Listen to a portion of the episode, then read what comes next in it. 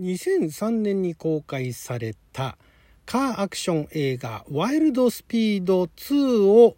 Amazon プライムビデオで見ましたのでその感想をややネタバレありでお届けしていきたいと思います。あなたの12分をちょっと拝借。こんにちは。ラジオ神の神ふみかつです。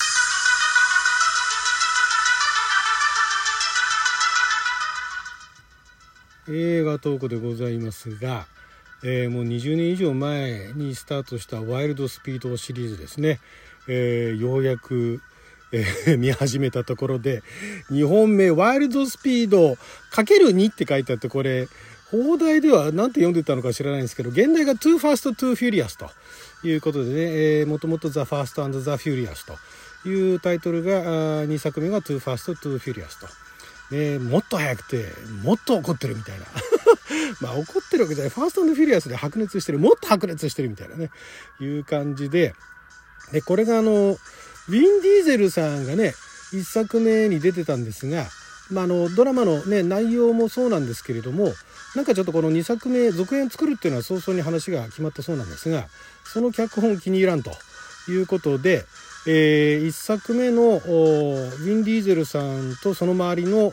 えーまあ、キャストそして監督のロブ・コーエンさんも降板と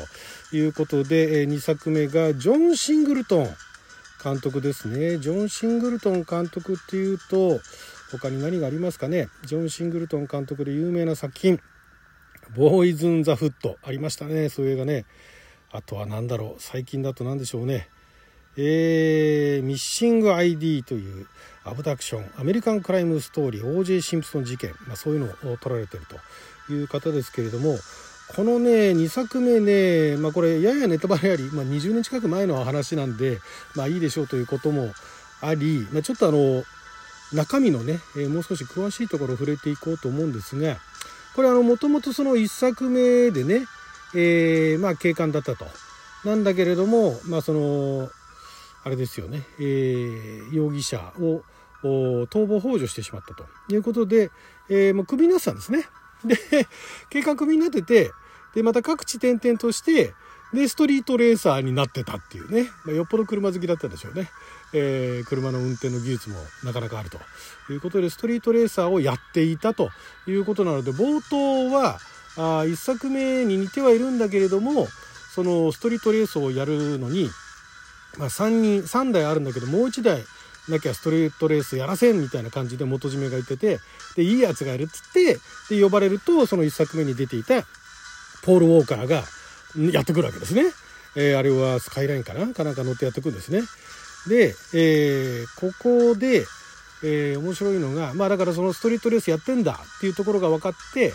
でその後、まあ結局その警官辞めてたんだっていうのがその後分かるんだけれどもまた FBI に呼ばれるんですね。FBI とあとはあの税関ですね、えー、現地の税関に呼び出されてで、えー、またその何て言うんですか、えー、貿易商兼麻薬密売人えー、があまあその目つけられててですね。そいつのなんか尻尾をつかむみたいな潜入捜査をまた持ちかけられるんですね。でその潜入捜査を持ちかけられてでその相棒最初あの FBI じゃないや税関のメンバーかな？かなんかにそのこいつを相棒にするって言うんだけども使えなくてでいいやつがいるっつってね。で昔幼なじみだったんだけどもいろいろあって喧嘩別れしていたあ今今現在そのだから映画やってる現在では、えー、いわゆるあのあれですよ。あのディストラクションダービーですね。いわゆるあの車ぶつけて壊しながら戦っていくみたいな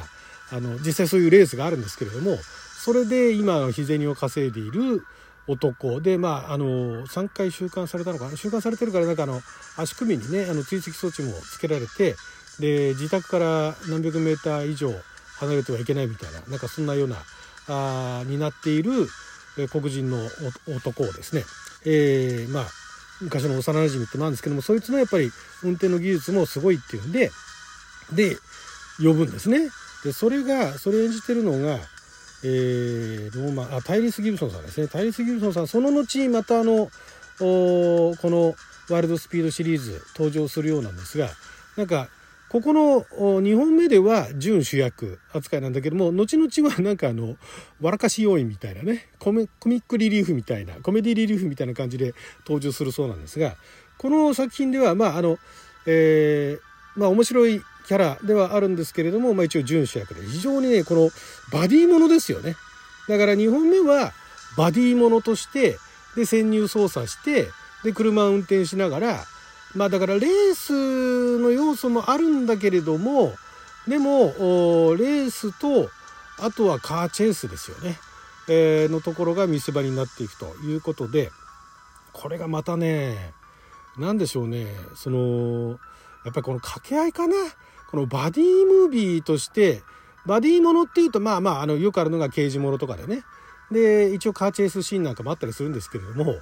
まあ、この2003年の今見ても思うんですが2003年の時点でもかなりやっぱり迫力があってですね面白いわけですよ。で、えー、一番最初のワイルドスピードの時は、えー、まあ無茶なねその04レースではあるんだけれどもまあまあその映画的な演出はありつつもまあ、現実の延長線上としてこういうことをやらかすやつがいてもおかしくないよねっていうぐらいのギリギリの範疇だったんですね。まあだからスーパーテクニックの持ち主みたいなものが出てきてどうこうっていうのはあるけれども、えー、まあまあその現実として、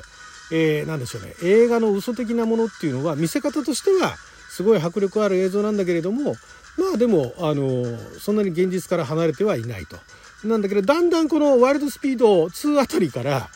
えー、現実に近いようなね、まあ、マフィア実際どんなことやってるのか分かんないしでそれに対してねその運び屋みたいなのがこんな連中が集まるかどうかっていうのはさておき実際にそういう人たちが集まったらこんなことを、えー、できるよねっていうところの範疇までやっときながらちょっと羽目を外すんですね。映画で、え、これ何 ?007? みたいなね。それは現実にできるみたいな。スタントだからできんじゃないの？みたいなところが、えー、もうこの2本目あたりから出てくるんですが、まあ、えー、1作目も面白かったんですけど、2作目はやっぱり1作目が売れたからなのか、予算が増えたんでしょうね。かなり豪華になって、で、いろんなあの、何でしょう、車を集めるっていうところまでは、ね、その観客としての車みたいなね、ここにそういう中の、走り屋のねレースがあって04のレースがあってそこにたくさん車が集まってますよっつってうわーって車が走っていくみたいなところは、え1作目ではあったんですけど2作目は、えさらに車を呼んでさらにそれが全部ちゃんと走るっていうね。これ分かりますか言ってること。全部走るみたいなね。あのレースを全部やるっていうんじゃなくて全部そのたくさんの車を使ってねアクションをやるっていうこれねそれまでなかったと思うし、それ以降もここまでの真似する人って多分あんまりいなかったと思うんですよね、映画でね。もうこのワイルドスピードがやっちゃったからみたいなね。っていうぐらい、そのカーアクションものとしての、なんか、なんでしょうね、スタイルを確立したと言っていいでしょうかね。他にもいろいろね、えー、いろんなそのアクション映画の中でのカーアクションですごいアクションっていうのはたくさんあってねその特にスパイものだとか刑事ものだとか、えー、そういうクリミナル関係のやつだとそういうのがあったりとかして面白いんですけれどももう全面もう車フューチャリングしてる車に注目している作品なのでやっぱそこの見せ場はね下手下手を打てないと。いうところがあって、すごい気合入ってるんですよね。そこだけ見ててもね、十分面白いんですね、ワイルドスピードってね。で、お話もちゃんと、一応ちゃんとできてて、で、キャラの掛け合いとかも面白くて、このワールドスピード2もね、ウィン・ディーゼルね、まあだからウィン・ディーゼルの役柄で、なんかそのまた登場すると違う脚本だったのかもしれないですけれども、まあそれはそれでね、えー、まあなんか見せ方あったのかもしれないですけど、この2は2でね、十分面白かったですね。で、これも多分ヒットしたんですよね。これヒットしますよ。これはね、今見てもね、もう20年近く前の作品なんだけれども、